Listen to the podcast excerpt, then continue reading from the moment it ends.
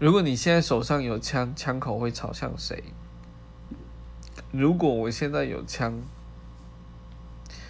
如果我现在有枪，我面对的是一群善恶分明的事情，那我一定是对着恶人。如果我面对的是我自己的人生，那我会把枪口对着我自己，因为我有好多好多我觉得我不应该去做的事情，我后悔的事情。如果我面对的是我必须去牺牲一个人拯救一万个人，那我终究还是会把枪指向那一个人，因为我不是很善于去思考，所以我只能在当下去做这样的抉择。那如果是你们呢？你们的想法是什么？